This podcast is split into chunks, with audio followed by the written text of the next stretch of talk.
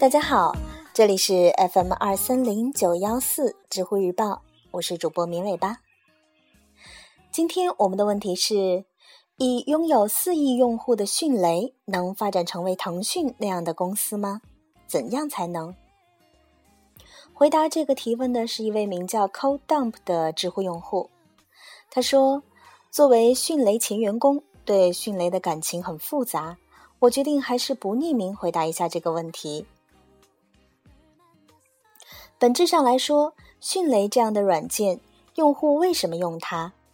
简而言之，速度快，资源多。要做到速度快，不可避免的要占用网速、资源等，对整个电脑的使用以及在同一局域网的人造成影响。所以，迅雷这样的软件，从一开始它的产品性质就决定了和所谓的良好的用户体验相悖。在网速越来越快的今天。现在用迅雷或者买会员的账号，更多的图的是资源多。以上或许可以解释为什么迅雷曾经尝试在迅雷上做 IM Facebook 这样的应用，以失败而告终。这样的照搬是很生硬的。这是迅雷产品的问题。来说一下我在迅雷时看到的其他问题。在迅雷两年多，参与的不少项目大都是历时几个月，然后以失败告终，然后开发人员转入到别的组，再然后继续前面的流程。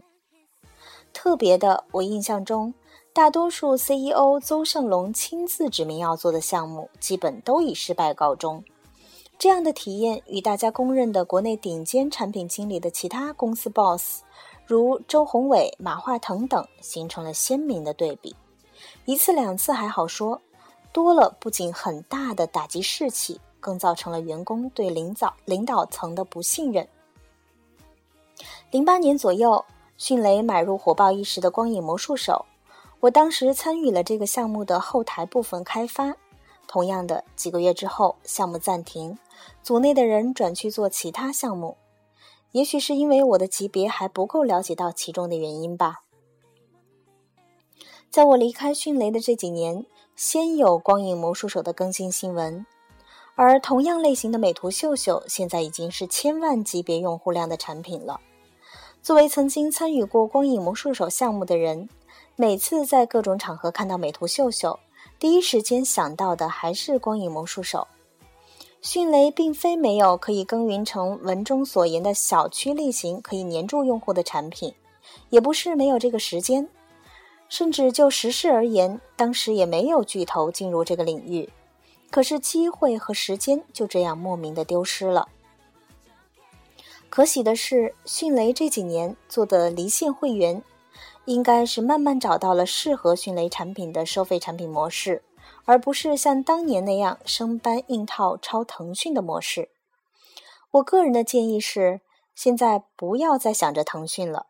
不但自己不要想，也不要跟投资人以及媒体说我们像或者我们要成为下一个腾讯。腾讯已经太远了，还是踏踏实实的从自己的产品出发，挖掘出适合自己的模式，少一些无关的内耗和非受迫性失误，也许是更好的路子。真心希望迅雷能越走越好。